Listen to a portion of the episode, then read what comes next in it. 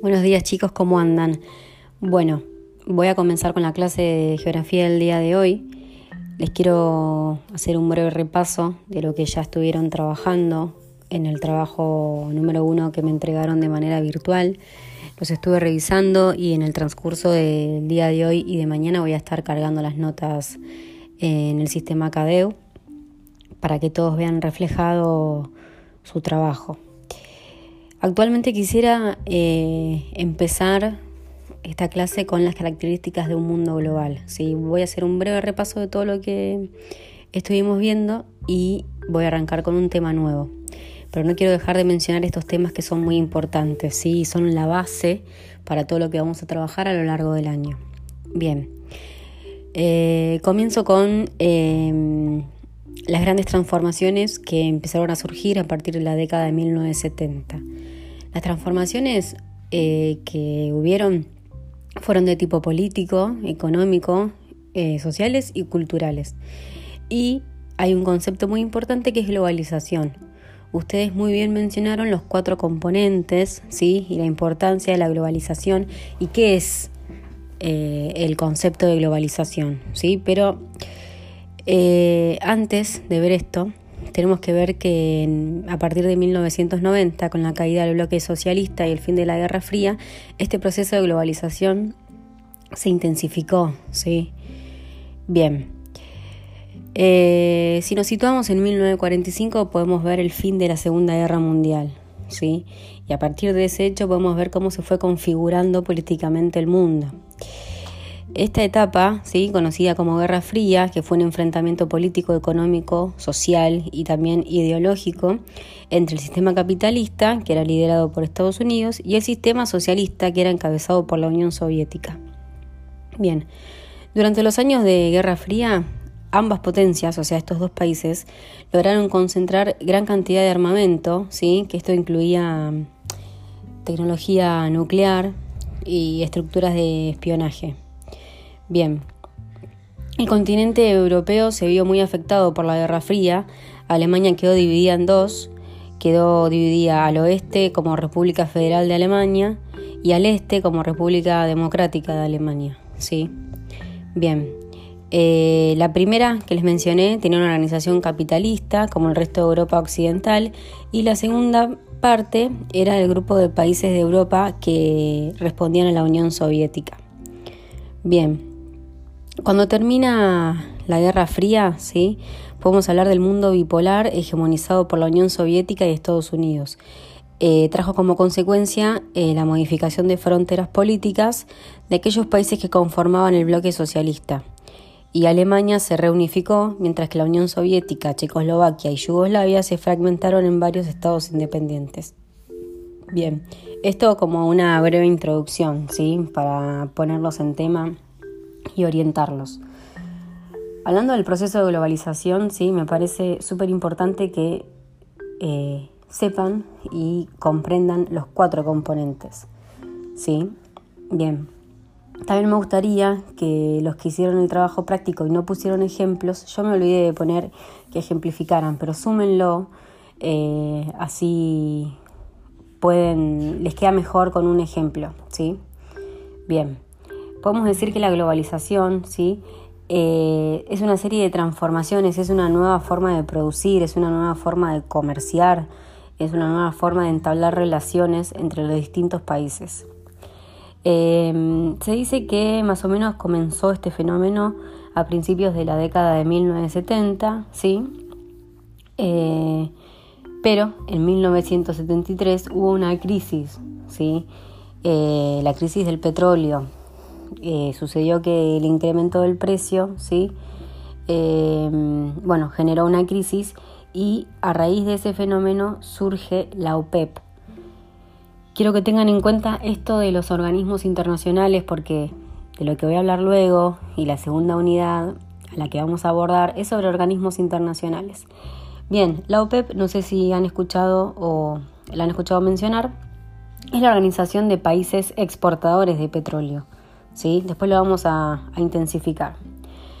Em, esto provocó un fuerte impacto en Europa, Japón y Estados Unidos debido a que estos países consumen petróleo y es un insumo básico para sus industrias. ¿sí? Eh, el Fordismo, que era el, modelo industrial vigente hasta entonces, entró en crisis y esta situación se generalizó hacia el resto de los sectores económicos, obligando a economistas y políticos a buscar distintas soluciones para contrarrestar los efectos de la crisis. Bien, quiero ver eh, los cuatro componentes de la globalización. ¿sí? Eh, el primero es el técnico. ¿Sí? ¿Qué tiene que ver técnico? Técnico tiene que ver con tecnologías, entonces pensemos en cómo evolucionaron las tecnologías. Eh, las tecnologías de la información y las telecomunicaciones, porque permiten que cualquier persona desde cualquier punto del, del planeta esté comunicada, ¿sí? Esto da también comunicación entre empresas, no solamente la comunicación que podemos tener con alguien que se fue a vivir al exterior, ¿sí? Eh, también hay que considerar el avance de los medios masivos de comunicación que permiten que cualquier eh, noticia que pase en cualquier, en cualquier rincón del planeta eh, nos llegue rápidamente. Bien, ese es el primer componente, el técnico. Recuerden, técnico igual a tecnología. Está el componente político también, que cuando terminó la Guerra Fría, el capitalismo y la democracia se extendieron a casi todos los países del mundo. Estados Unidos quedó como potencia hegemónica mundial, segundado por Europa y por Japón. Bien, el componente número 3 es el ideológico-cultural, que eh, el resto de, los países del mundo, excepto Estados Unidos, adoptan su estilo de vida, ¿sí? Todos imitan a Estados Unidos, su estilo de vida, sus valores, sus estereotipos, todo, todo, todo, su cultura, ¿sí? La publicidad y los medios de comunicación que les eh, mencioné en el primer componente hacen que esto llegue a todo el mundo, ¿sí? Y el cuarto, y no menos importante, es el componente económico, ¿sí? ¿Por qué? Porque gracias a la globalización se aumenta el tráfico de mercancías, de personas, de dinero y de capital, ¿sí? Junto con el toyotismo. Eh, así surgieron bloques económicos regionales y em, se puede ampliar el mercado eh, sin restricciones legales para los negocios. ¿Está? Repaso cuatro componentes de la globalización, el componente técnico, el político, el ideológico cultural y el económico. ¿Está? Bien. Luego del proceso de globalización tenemos eh, el cuadro comparativo de Fordismo y Toyotismo. ¿sí? Todos lo hicieron muy bien. Eh, si quieren, hago un breve repaso. ¿sí? El Fordismo eh, en el Fordismo se da la fabricación masiva de productos estandarizados de gran consumo y bajos precios. En cambio, en el Toyotismo se da la fabricación de productos selectivos para diferentes grupos de consumidores según el gusto y la moda. En el Fordismo existe un control estricto de los tiempos de producción del obrero. En el Toyotismo se da la flexibilidad laboral y la alta rotación en puestos y roles de trabajo. En el Fordismo podemos decir que la concentración de la producción en grandes fábricas instaladas en distritos, en distritos industriales. Perdón.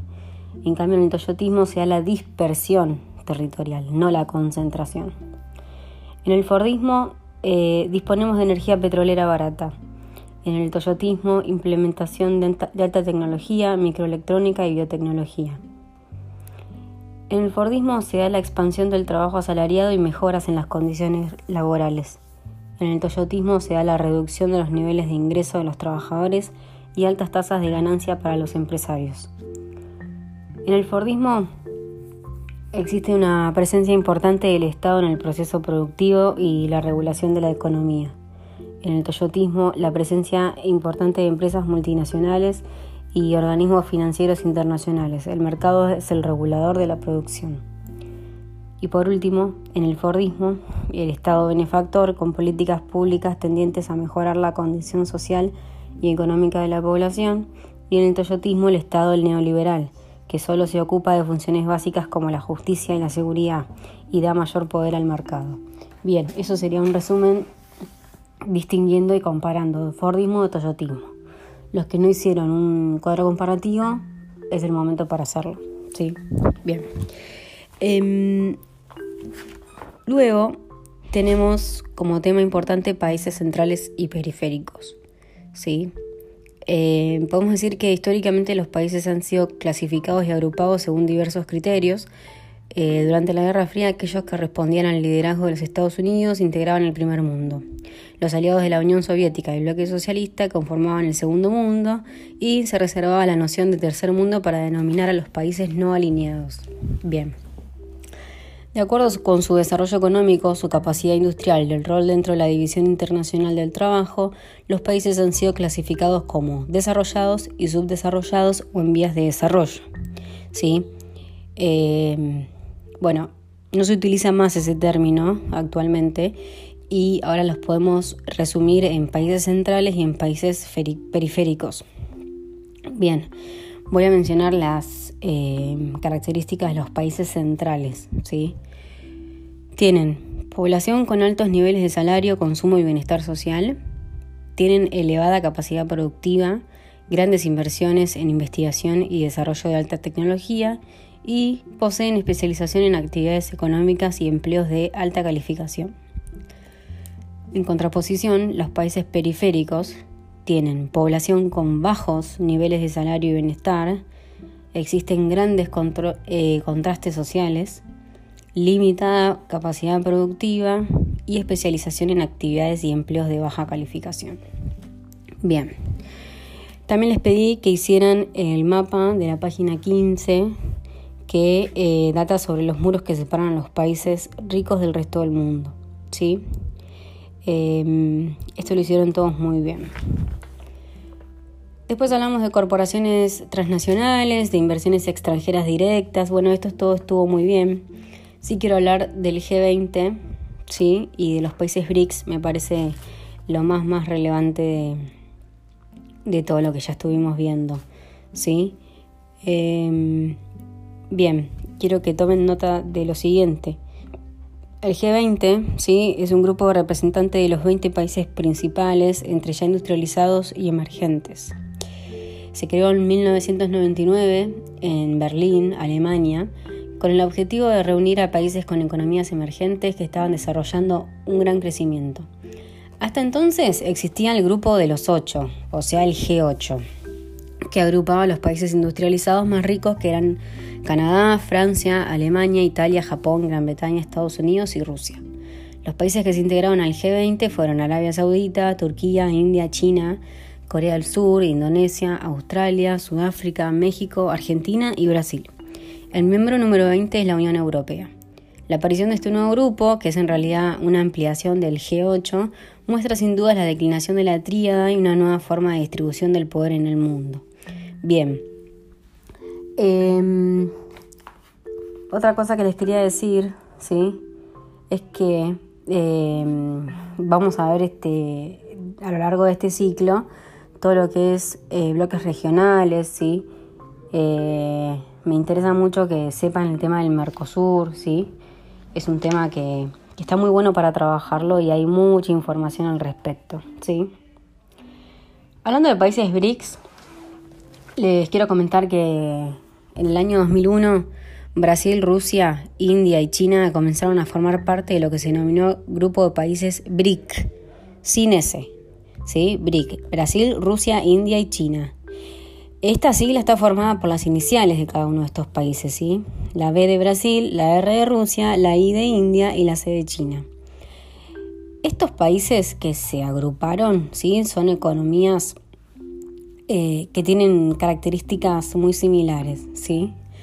Em, tenemos que mencionar que en ellos, en estos cuatro países, habita el 40% de la población mundial.